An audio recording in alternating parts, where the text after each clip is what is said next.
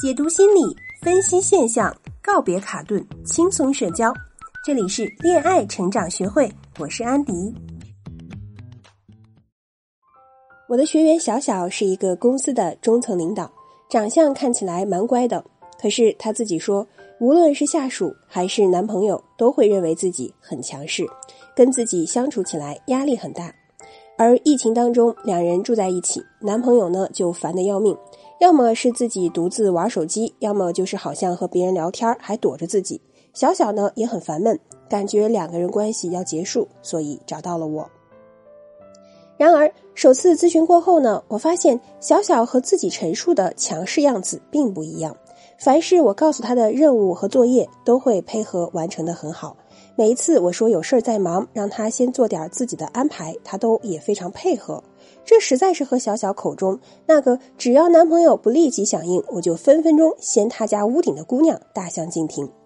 小小不好意思地说：“老师呀，我不会在工作中这么着急的，我就是见不得男朋友不能立刻回复我，而且呢，我也不希望下属太懒散，所以呢，可能就说话的时候命令比较多。”在不同的角色上发挥角色应有的期待不是坏事，但是已经影响到了关系的问题就值得思考了。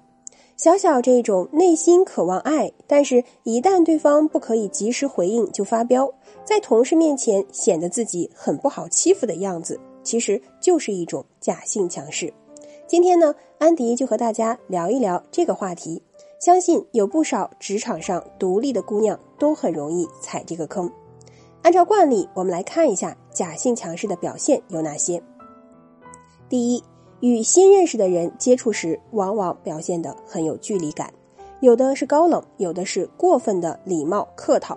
但其实无论是哪种，都会传递出“请不要跟我靠近，因为你靠近了，我也这样，除非你愿意一直对我好的感觉。”那么，只要不是对方有必须的理由要和他相处，人家大多都会觉得。这个人亲和力不够，根本就不会感知到。实际上，他心里想的是：“哎，我根本不擅长和陌生人社交，我呢也没有做好打开自己的准备。”第二，假如遇到和自己意见相左，或者是担心自己需要不被满足时，往往会表现出攻击，比如说骂人、指责、命令的行动；要不呢，就是虽然语气上是温和的。但会不断的重复强调自己做法的正确性，不停的摆事实、讲道理，一定要让对方就范的架势。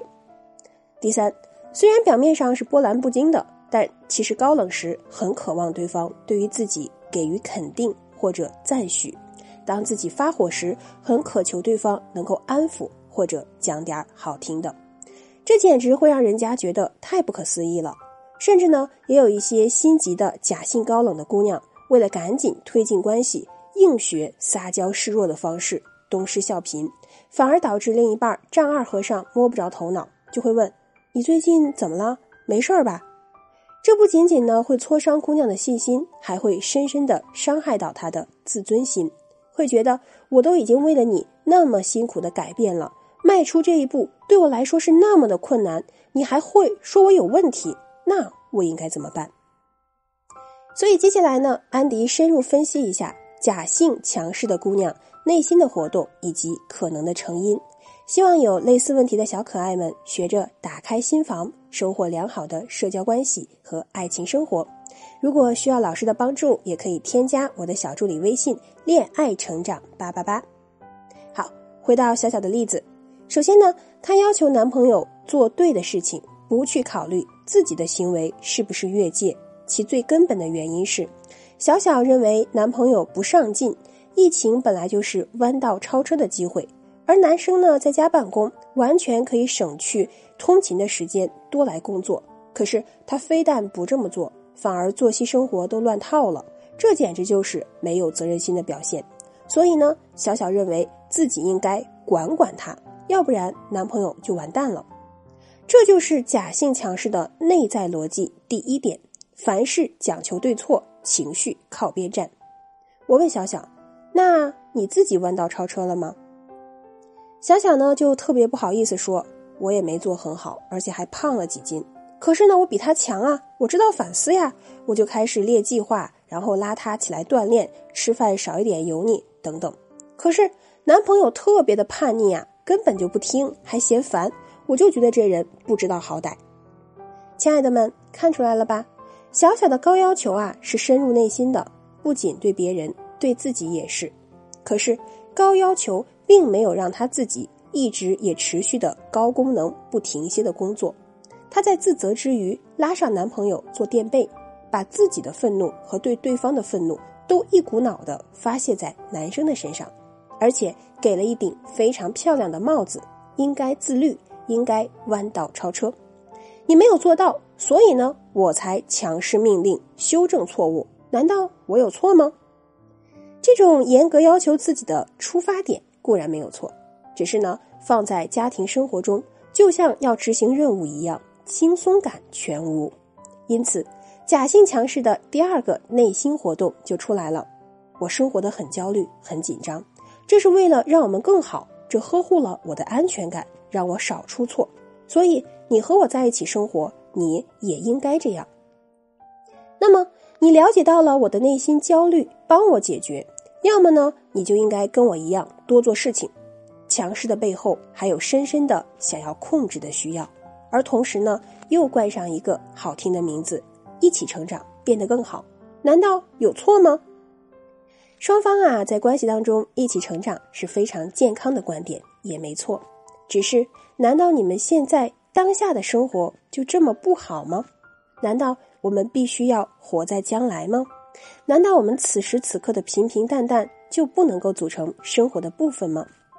有太多的假性强势啊，是因为不能站在此时此刻的当下去体验生活，会把未来想得很危险。所以我们当下必须得严要求多努力，还得拉上对方一块儿，要不然似乎未来的灾难就要发生了。越想越可怕，而且都是因为你不和我配合，不和我一起努力，所以它才会发生。基于害怕和担心，于是愤怒就来了，就会表现得很强势。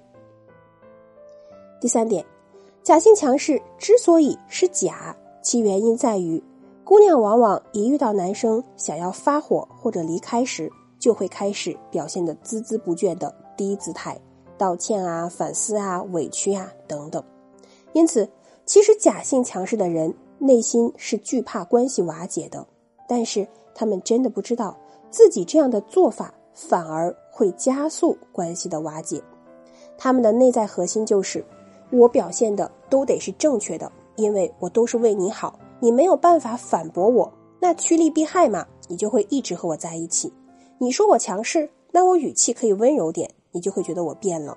我为你做了那么多，你为什么不可以满足我呢？这简直说不通嘛！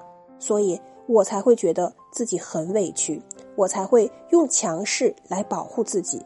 可是这些你不都没有看到吗？听起来好像是一个又一个的怪圈，是不是？其实假性强势的背后是深深渴望的心灵交往，可是出于对于他人的不信任。总会有一层情感的保护层，希望对方用爱、用热情帮自己打破，而自己呢，则为了真的信任对方，会加剧对对方的考验，最后关系就破裂了。如果你也有类似的情况，总是不能一致性的表达出自己的柔软，总是希望在关系当中展现掌控，事后呢又会觉得自己很委屈，亲爱的。你可能非常需要在咨询中体会一下以柔克刚的说话方式和放松自己的思维模式。欢迎添加我的小助理微信“恋爱成长八八八”，找到我，有针对性的帮你解决困惑，收获好的爱情。今天的节目呢就到这里，喜欢节目记得订阅专辑。想要获得文稿可以关注公众号“聪明女人研习社”。我们下次见。